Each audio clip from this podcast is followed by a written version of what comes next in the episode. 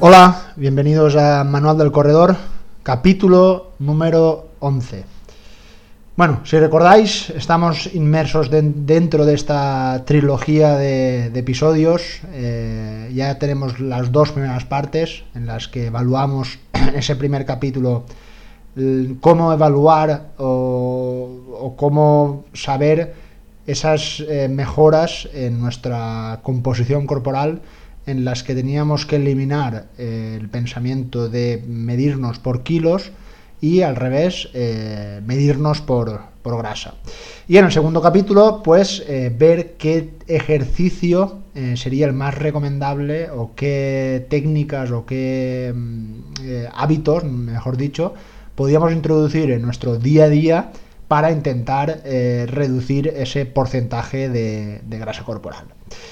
Bueno, primero que nada, eh, yo ya estoy en pleno proceso de, de esa pérdida de, grasa. Yo soy de las personas, eh, de la mayoría, pienso, algunos eh, afortunados o no afortunados, como se quiera llamar, han tenido pérdidas de grasa en, este, en esta época, en esta cuarentena. Pero en mi caso, después de analizarlo todo y, y ver que normalmente mi, mi consumo energético eh, descendió una barbaridad, ya que pues al no correr, eh, sobre todo, y la verdad que pasar poco tiempo en bicicleta, pues eh, la, realidad es que mi consumo energético bajó mucho alrededor de unas 2.500, 2.600 calorías que consumía al, al día en la época de cuarentena hasta los 3.200, 3.500 calorías e incluso 4.000 en algunos, en algunos días que puedo llegar a consumir eh, cada día. Entonces, claro, había una diferencia casi de 1.000 calorías entre, entre unos días y otros. La realidad es que no comía mal, pero con solo esta diferencia del estar eh, más tiempo en casa sin moverme, eh, llegué a aumentar peso. Por ejemplo, otra de las cosas que estoy viendo mmm, que mi reloj me está, me está diciendo es que llegué a hacer una media tan pésima de pasos en la época de cuarentena que no, llega, no alcanzaba más de 5.000 pasos. Vamos, eh, la verdad es que es, son muy pocos pasos. Eh, la realidad es que caminaba muy poco dentro de casa, pues lo necesario para para hacer las uh, cosas básicas que hacemos todos en casa y claro, esto no te permite llegar a un mínimo de pasos recomendable y como comentaba en el último episodio, ese eh, NIAT, ¿no? ese NEAT, era que esa actividad física que era un poco el, el que podía añadir eh, esas calorías extras al día a día y eso pues la verdad que ese contador lo tenía prácticamente eh, a cero.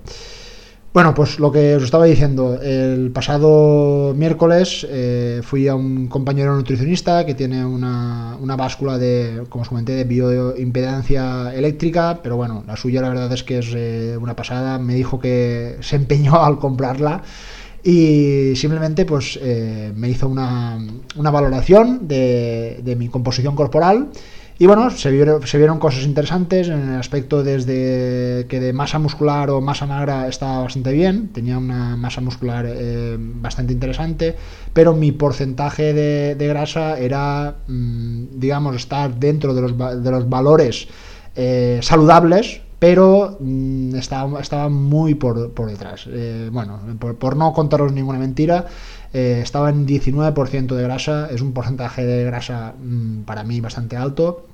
Eh, por mis mediciones en mis épocas más competitivas, que tampoco es que fuera, estuviera yo en un, en un estado de forma espectacular, pero estaba entre el 13, 14, 15%, y pienso que es un buen objetivo para, intentar llegar a, ese porcentaje. Bueno, pues eh, ya, he metido uno de los ingredientes principales para esta pérdida de, grasa. Creo por mi por mis simple, simples visualizaciones que en estas dos semanas de semi libertad que tenemos, creo que ya he reducido un poco esa grasa. Y eh, bueno, pues eh, a seguir entrenando y sobre todo a seguir comiendo. Y de, comer vamos a hablar hoy. Como os decía en el otro capítulo, eh, entrenar es muy importante, pero comer también lo es. No podemos darle más importancia a una cosa que la otra porque ahí es donde tendremos el problema. No podemos meternos tres horas de entrenamiento y cuando lleguemos a casa eh, hacernos una fiesta de la cerveza, bebernos dos litros de cerveza y empezar a comer hamburguesas como si no, hubiera un mañana. Entonces, simplemente pues eh, hacer unas recomendaciones de cuál debería ser la alimentación para intentar perder grasa.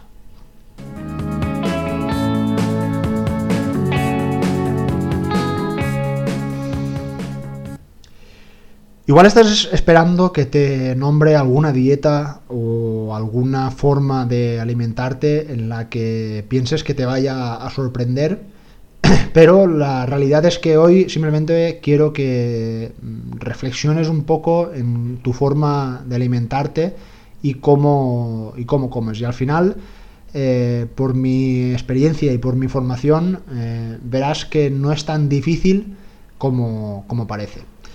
Bueno, antes de empezar, estamos en uno de los ámbitos que estaríamos eh, hablando de nutrición deportiva. Es un, ámbito en el que una persona especializada en este sector sería un nutricionista que hubiera estudiado esa carrera o esa formación de esos estudios universitarios de nutrición y luego se hubiera especializado en nutrición deportiva. Por supuesto que es eh, ese tipo de personas son las más recomendadas para, este tipo de datos y siempre voy a recomendar que si tienes un problema eh, a la hora de, mm, digamos, de tu alimentación, de cómo eh, ubicarla o cómo cambiar ciertos hábitos, creo que acudir a un nutricionista y súper importante que sea deportivo, porque he tenido algunas experiencias de algunos corredores que han acudido a un nutricionista de población en general, pero no he tenido en consideración que, que era un deportista.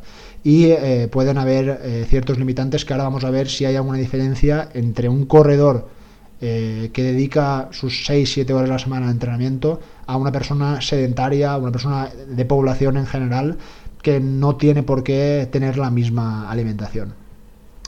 En, mi caso, deciros, bueno, pues nosotros los licenciados en ciencias de la actividad física y del deporte, eh, al acabar esa carrera, más o menos cada uno eh, solemos tirar hacia una, hacia una vía. Unos, por ejemplo, eh, muchos de, mis compañeros se fueron a, la, a la, vía de la docencia, es decir, para, para, ser profesores de educación física. Otros se decantaron por la gestión deportiva, cómo gestionar clubes deportivos, escuelas municipales, este tipo de, de incluso empresas deportivas, ¿no? Otros se decantaron por la por el alto rendimiento y otros se decantaron por el deporte recreativo. Bueno, pues yo no me decanté por ninguno de ellos. a mí lo que más me apasionaba de todo era la nutrición. Y por eso, al acabar mi, mi, mi, formación, de esos cinco años que tuve que estar estudiando en, en Valencia, en mi caso, eh, me decanté por hacer un máster online de nutrición deportiva. La verdad es que en la, ya en la carrera sí que tuve una, solo una asignatura de nutrición, pienso que debería ser eh, darle un poco más de importancia, pero bueno, al final, eh, como, os he dicho, tiene tantas ramas las salidas de, la educación física que pues lo tienen que distribuir de, estas maneras. Bueno, al final yo me decanté por hacer un curso, es un perdón, un máster online de nutrición deportiva eh, pienso que era algo que me gustaba, me, me sigue apasionando, pero repito que no es eh, si quieres eh, tener dudas o quieres que tu composición corporal mejore, eh, lo recomendable siempre sería acudir a un nutricionista deportivo y eh, en mi caso también he llegado a colaborar con muchos nutricionistas eh, deportivos a la hora de planificar la, la, planificación de un, de un, corredor desde el punto de vista físico hasta el punto de, de vista nutricional. Las dos disciplinas van muy ligadas una a la otra porque en un día que entrenes eh, mucho, el nutricionista lo tiene que tener muy en cuenta y un día que entrenes poco o entrenes, por ejemplo, un entrenamiento de fuerza, también lo debería de tener en cuenta. Y nada, es simplemente es una pequeña reflexión porque muchas veces eh, a, mí me hacen todo tipo de preguntas incluso a veces preguntas médicas o preguntas eh, también relacionadas con la fisioterapia. Eh, me duele la rodilla, ¿cómo lo tengo que hacer? Bueno, pues yo puedo tener una cierta formación o unos ciertos conocimientos, pero al final tenemos que entender de que cada, de cada uno de nosotros se tiene que dedicar a lo que sabe y, lo, a, lo que, lo que se ha formado.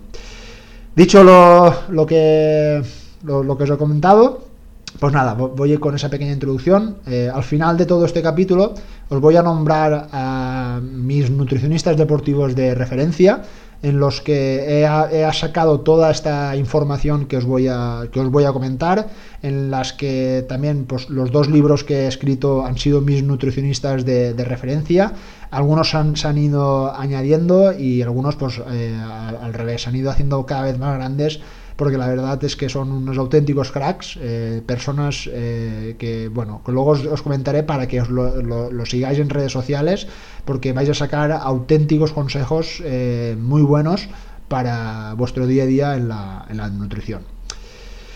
Bueno, como decía al, principio del, programa, eh, no os voy a decir una dieta, una forma de alimentaros, no os voy a decir que la mejor dieta es la, keto o el ayuno intermitente o el real fooding, que está ahora muy de moda. No os voy a nombrar ninguna de ellas porque para mí no es que haya ni mejores ni peores. Eh, yo lo que os voy a decir, según estos nutricionistas, y sobre todo eh, nutricionistas encarados a los deportes de resistencia, que es nuestro caso, eh, el correr, cómo se tiene que alimentar un corredor. Eh, ya os aseguro que si coméis conforme os están diciendo estos nutricionistas y hacéis el ejercicio que normalmente tenéis pautados, esto os va a llevar a una pérdida de grasa. Es decir, yo no, no pondría nunca la pérdida de grasa como un objetivo eh, primordial y único e indispensable. Siempre lo pondría como un objetivo secundario y es decir, teniendo en cuenta de que mi, alimentación es correcta y que mi entrenamiento también es el correcto, seguro que a la larga eh, estos hábitos te van a llevar a perder grasa. Es que no es, pura matemática que a la larga lo, lo, vayas a conseguir. Hay diferentes estrategias y nada, simplemente pues las las vamos a, nombrar.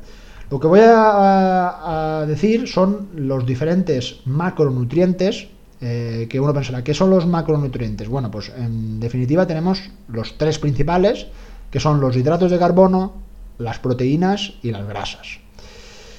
Para un corredor, los hidratos de carbono es mm, la base, es la clave y como algunas veces he, dicho, eh, estos, los hidratos de carbono para un corredor son la mejor ayuda ergogénica. Es decir, el mejor suplemento que vas a tener durante una competición van a ser los hidratos de carbono porque en definitiva van a ser la energía que vas a tener que utilizar en ese esfuerzo.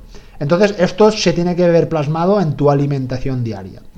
De hecho, eh, puede que habéis visto en, dietas eh, recomendadas para la población en general de que se estima de que una persona puede eh, se puede recomendar en torno a un 50% de esa alimentación de hidratos de carbono. Pero si estamos hablando de un deportista de resistencia como nosotros, que somos corredores, se puede aumentar hasta llegar hasta el 70% dependiendo del momento de la, de la temporada o de la cantidad de esfuerzo que estés haciendo. Por ejemplo, si me estoy preparando una carrera de montaña de larga distancia que voy a tener el fin de semana, pues como tengo que rellenar esos depósitos de glucógeno, ese porcentaje probablemente llega a ese 70 o 75% de mi alimentación eh, diaria. Si, si, queréis ser un poco más tiquismiquis para saber un poco cuántos gramos debería de comer de hidratos de carbono porque claro, al final eh, estos eh, tantos por ciento son un poco difíciles de, de, contar.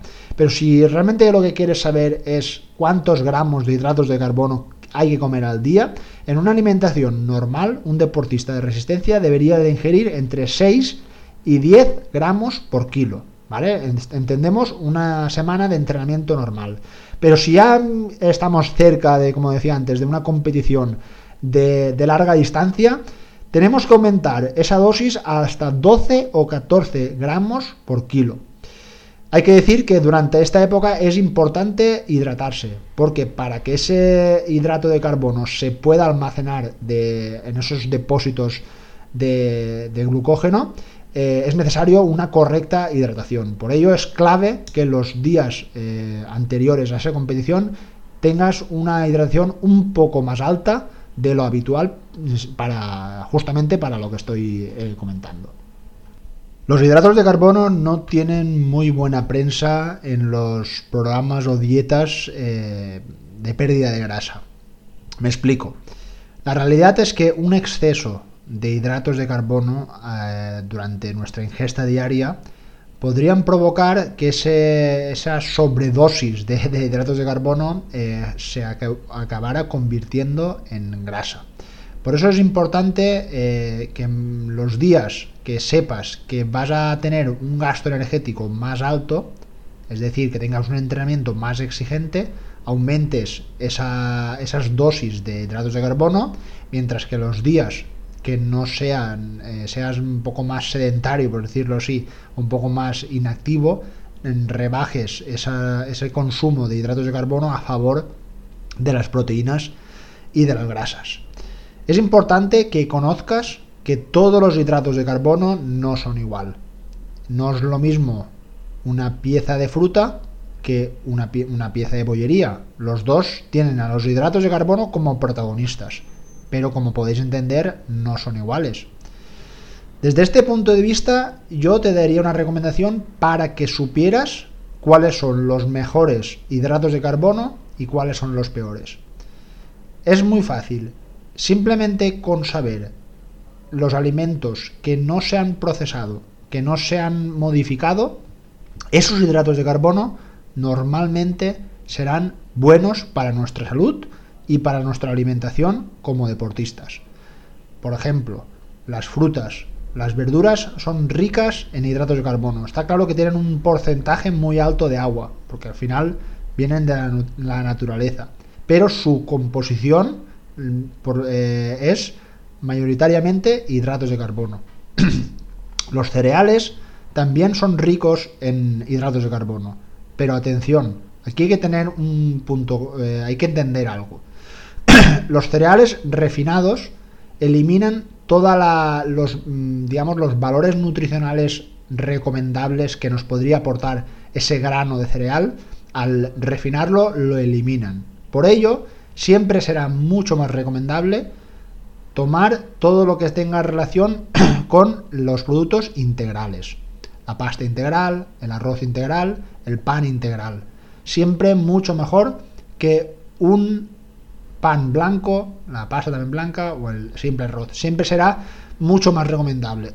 como decía, como decía, la versión integral a los deportistas nos interesa y muchísimo.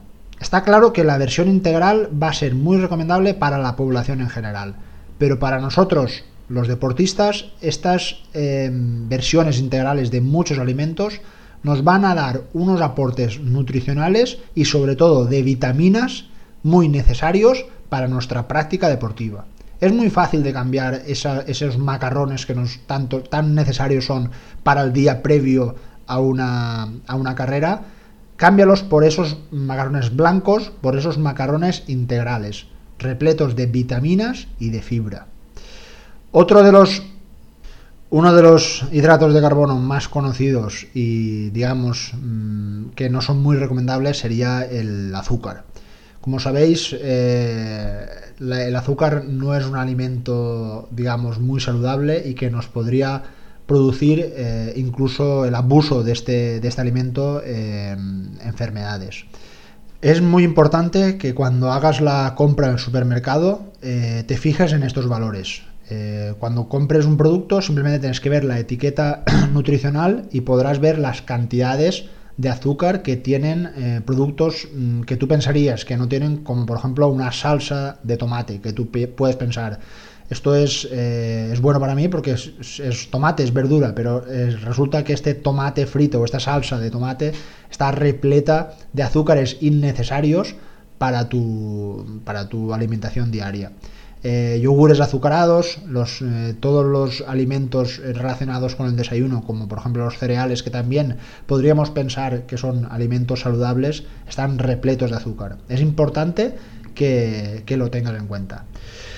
Eh, a favor del azúcar, hay que decir que mm, eso ya podríamos dedicar otro, otro capítulo que es la alimentación durante la competición. Aquí ya estamos en, otro, en, otro, en otra dimensión en la que sí que el azúcar va a ser nuestro aliado, porque el azúcar va a ser un, hidrato de carbono con un índice glucémico alto, es decir, eh, verterá toda esa energía, nuestra sangre se romperá, ¿no? esa, esa glucosa eh, muy pronto para aportarnos energía, que es lo que, lo, que necesitamos justo en el momento que estamos teniendo un esfuerzo. Entonces, en ese momento sí que sería recomendable el aporte de, azúcares. Pero bueno, eh, estamos hablando de la alimentación diaria y siempre será, será recomendable eh, eliminar ese azúcar. ya que el exceso de él, como os he dicho, puede provocar enfermedades y sobre todo eh, aumentar eh, de peso equivalente a un aumento de, grasa.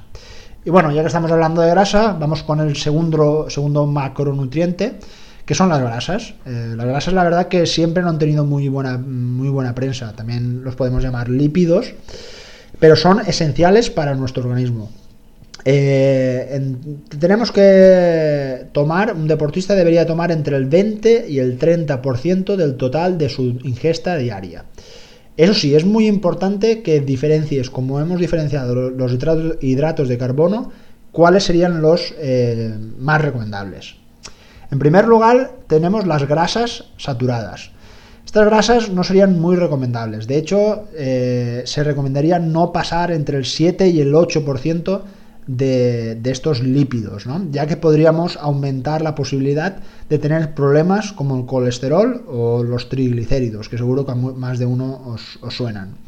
Estas grasas saturadas las podemos encontrar en productos como en carnes magras, algunos quesos eh, más grasos, mantequillas, la leche entera, embutidos y el aceite de palma. Así que eh, no sería un alimento muy recomendable con lo que es todo lo que puedas eh, bajar o reducir este, este tipo de alimentos ricos en grasas saturadas sería, sería recomendable. Ahora vamos con las grasas saludables, las grasas buenas, que seguro también las, habéis eh, oído. Estas grasas son las grasas insaturadas. Eh, estas pueden incluso ayudar a reducir el colesterol malo y aumentar el bueno. O sea, todo lo contrario de que nos podían aportar las grasas saturadas. Existen dos grandes grupos, las monoinsaturadas, que por ejemplo podría ser el aceite de oliva, eh, y las poliinsaturadas, como por ejemplo el omega 3, que lo podemos encontrar en el salmón, y el omega 6, que lo podemos encontrar en los frutos secos. De este tipo de, grasas podemos, eh, sería recomendable tomar entre un 10 y un 15% durante nuestra ingesta diaria. Y por último, eh, el tercer tipo de grasas, que ya serían mm, poco o nada recomendables, serían las grasas trans. Según la OMS, no, no deberíamos sobrepasar ni el 1% de estas grasas industriales.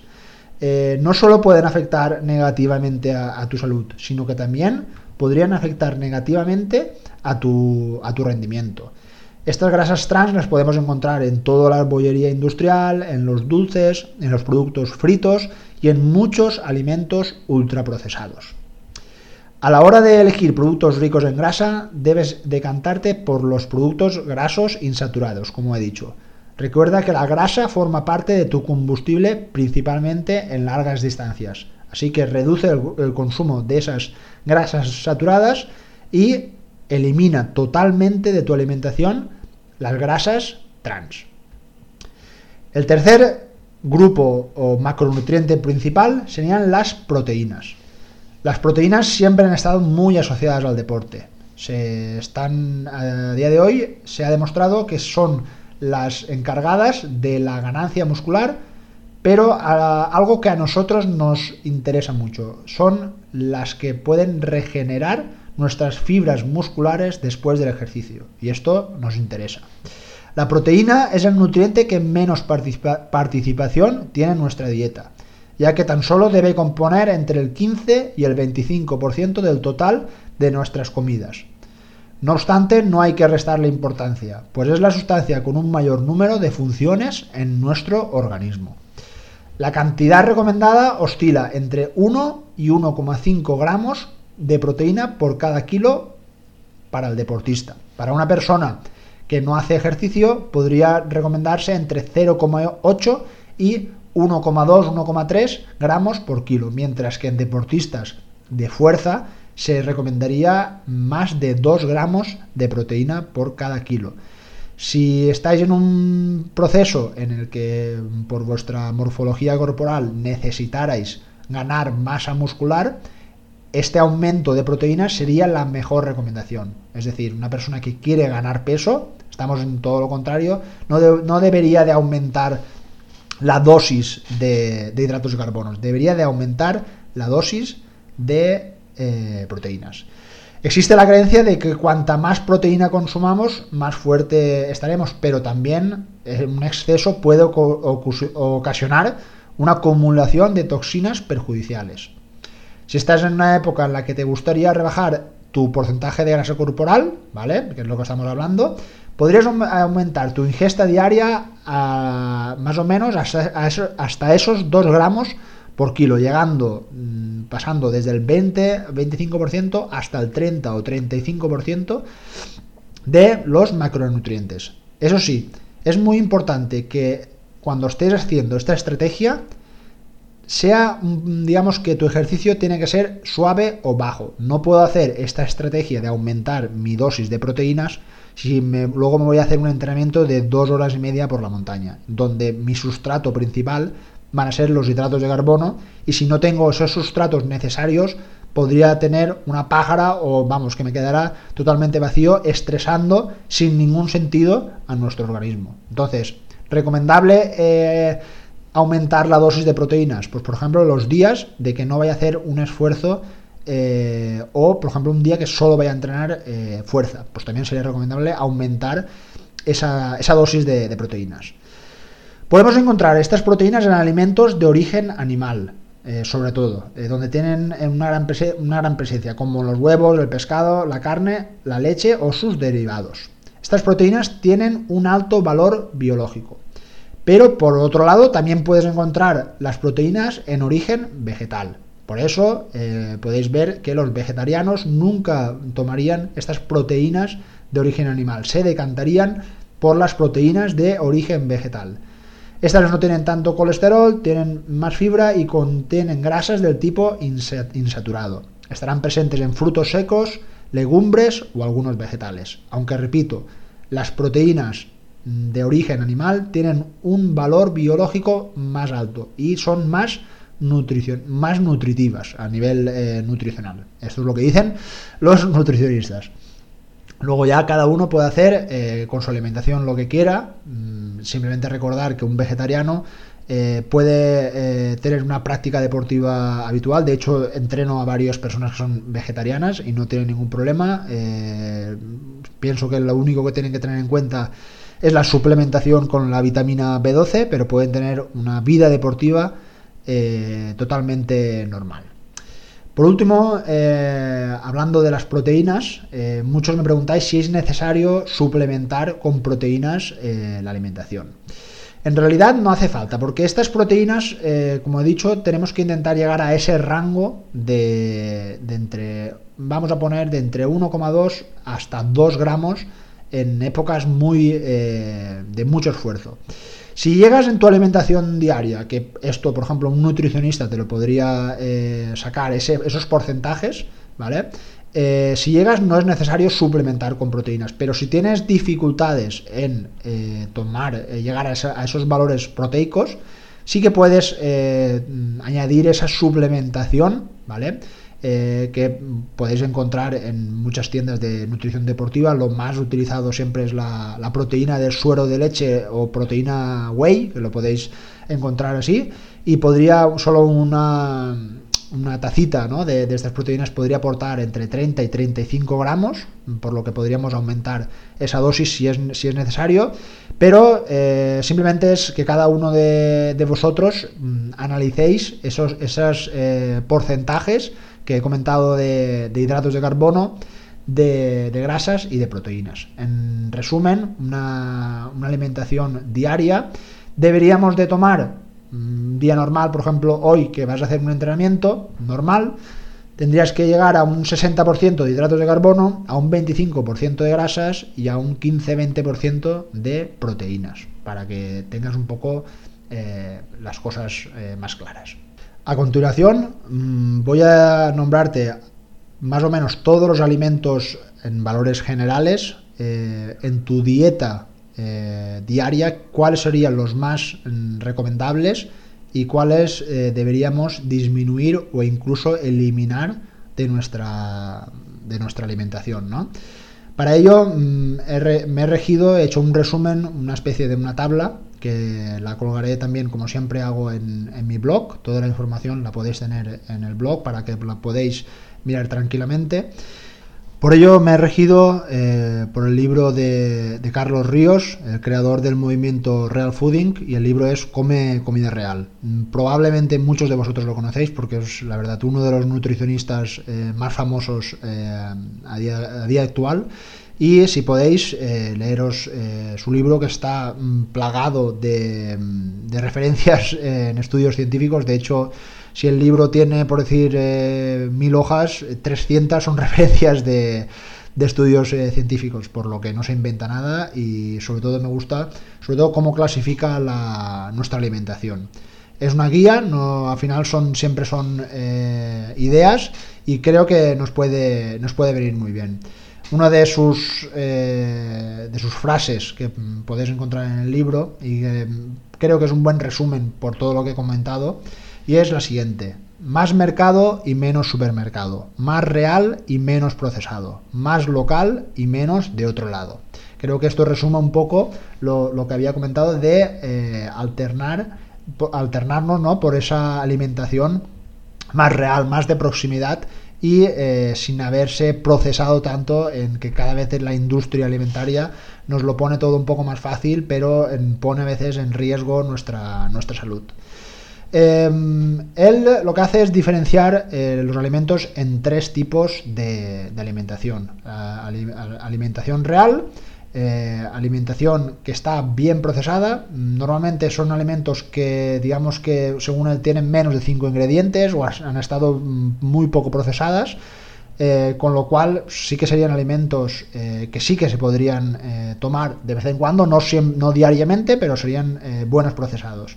Y por último, el ultraprocesado, en el que la idea es eh, eliminarlo o reducirlo, según su, norma, al 10%. Es decir, eh, si por ejemplo nos gusta mucho la cerveza, sabéis que la cerveza evidentemente es un ultraprocesado, pues lo deberíamos de reducir a ese 10% de alimentos mm, poco saludables a la semana. Y pienso que es un buen hábito que si podéis llegar a seguir os puede ayudar a reducir eh, vuestra, vuestra grasa y sobre todo llegar a valores de salud muy recomendables.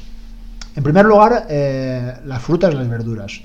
Él recomienda al menos tres raciones al día de frutas o verduras frescas.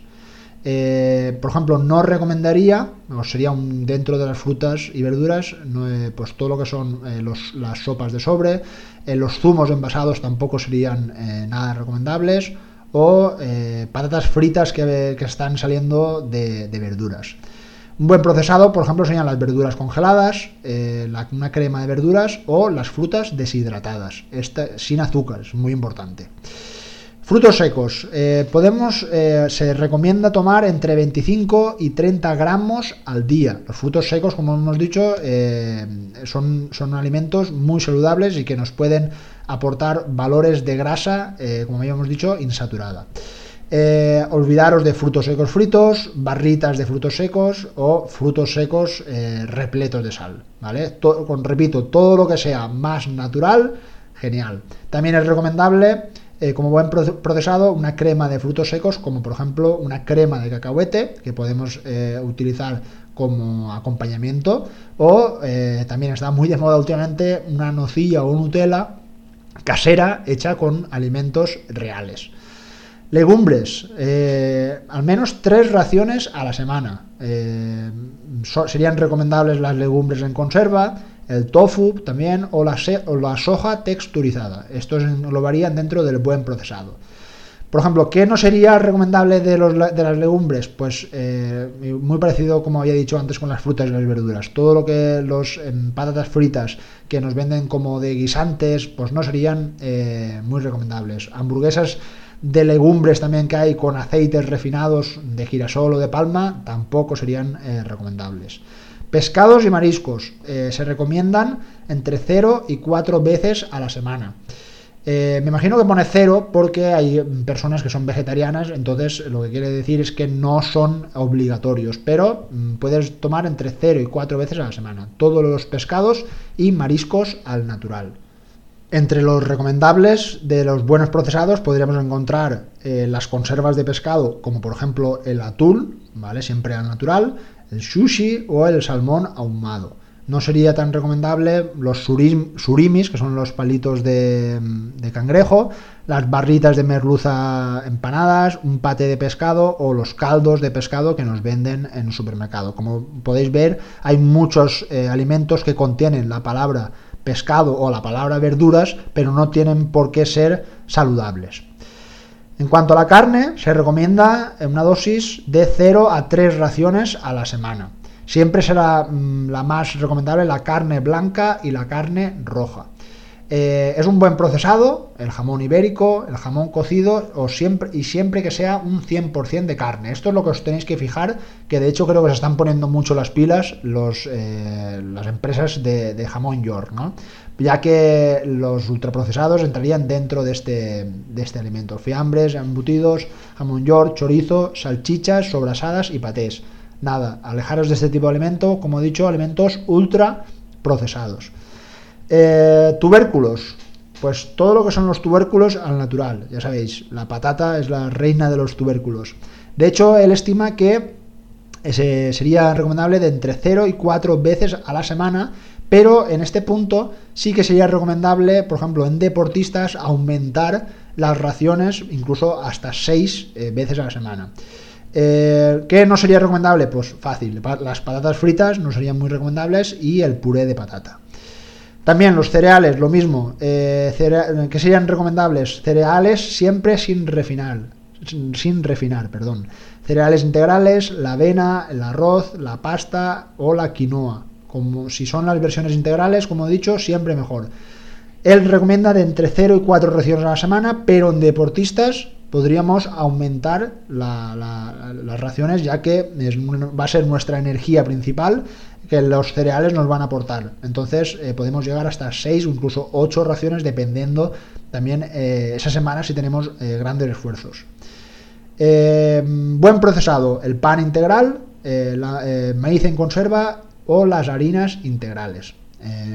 ¿Qué es lo que no sería eh, recomendable o, digamos, tendríamos que eliminar de nuestra alimentación como alimentos ultra procesados. La panadería industrial o el pan blanco, los cereales de desayuno, como ya he dicho, que están repletos de azúcares, la bollería o las pizzas precocinadas. Los huevos, muy eh, asociados a la mm, al colesterol. Eh, los estudios eh, hablan de que no hay una relación, por lo que se puede comer, él recomienda entre 0 y 7 huevos a la semana. Incluso hay estudios que pone el libro que se pueden llegar hasta 12 huevos a, la semana. Alimentos mm, que están bien procesados y podemos comer de vez en cuando. La clara de huevo, que incluso en supermercados la venden ya, o tortillas envasadas.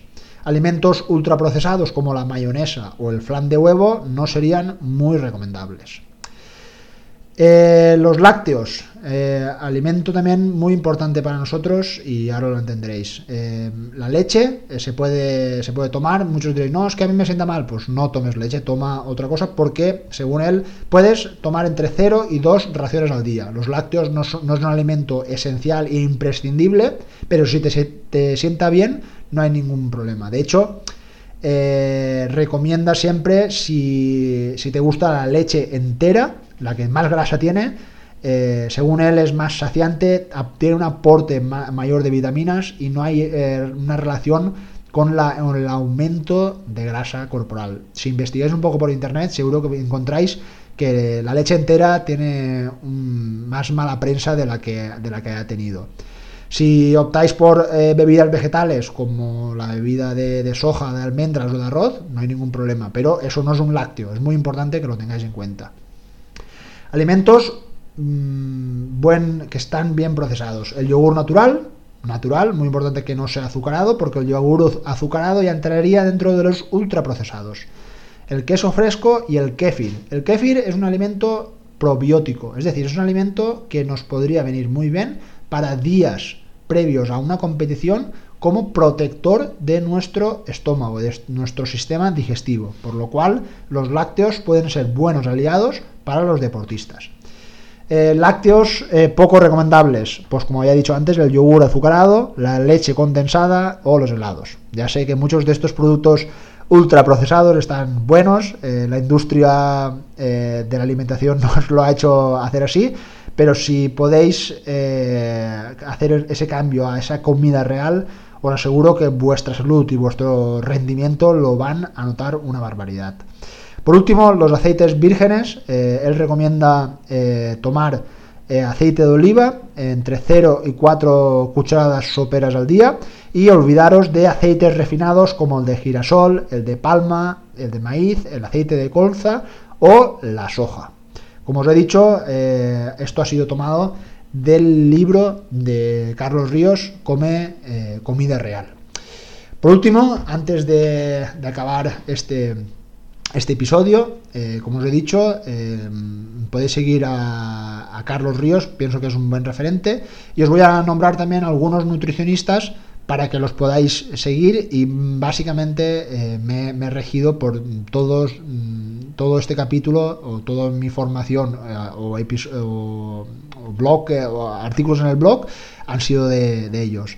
A nivel de nutrición en general, como ya he dicho, el movimiento Real Fooding, tenemos a Carlos Ríos y luego también tenéis a Aitor Sánchez de Mi Dieta Cogea, también un libro muy recomendable con mitos y, leyendas de la alimentación que os pueden eh, ayudar. Eh, estos serían eh, nutricionistas a nivel de alimentación diaria.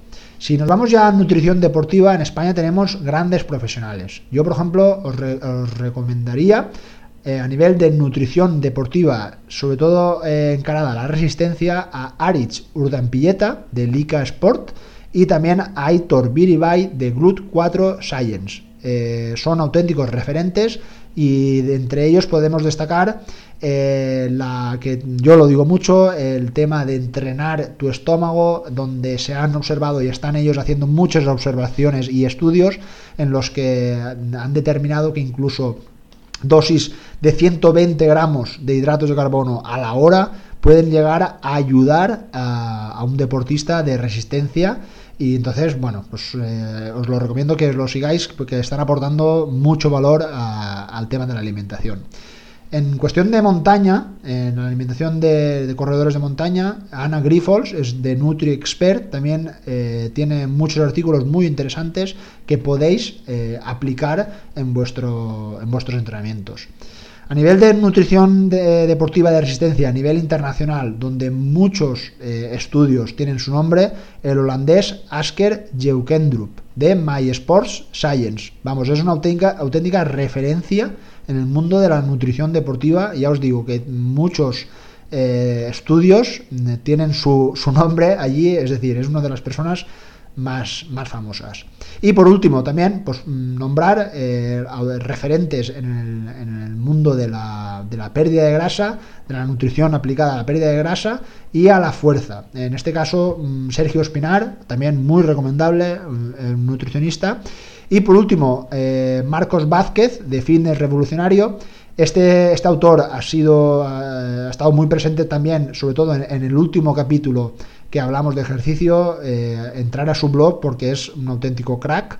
Y bueno, a nivel de, de anécdota, decir que Marcos Vázquez es ingeniero, no es ni nutricionista ni licenciado en ciencias de la actividad física y el deporte, pero su formación le ha llevado a ser un auténtico crack, a veces no por tener un título te otorga a ser eh, el mejor.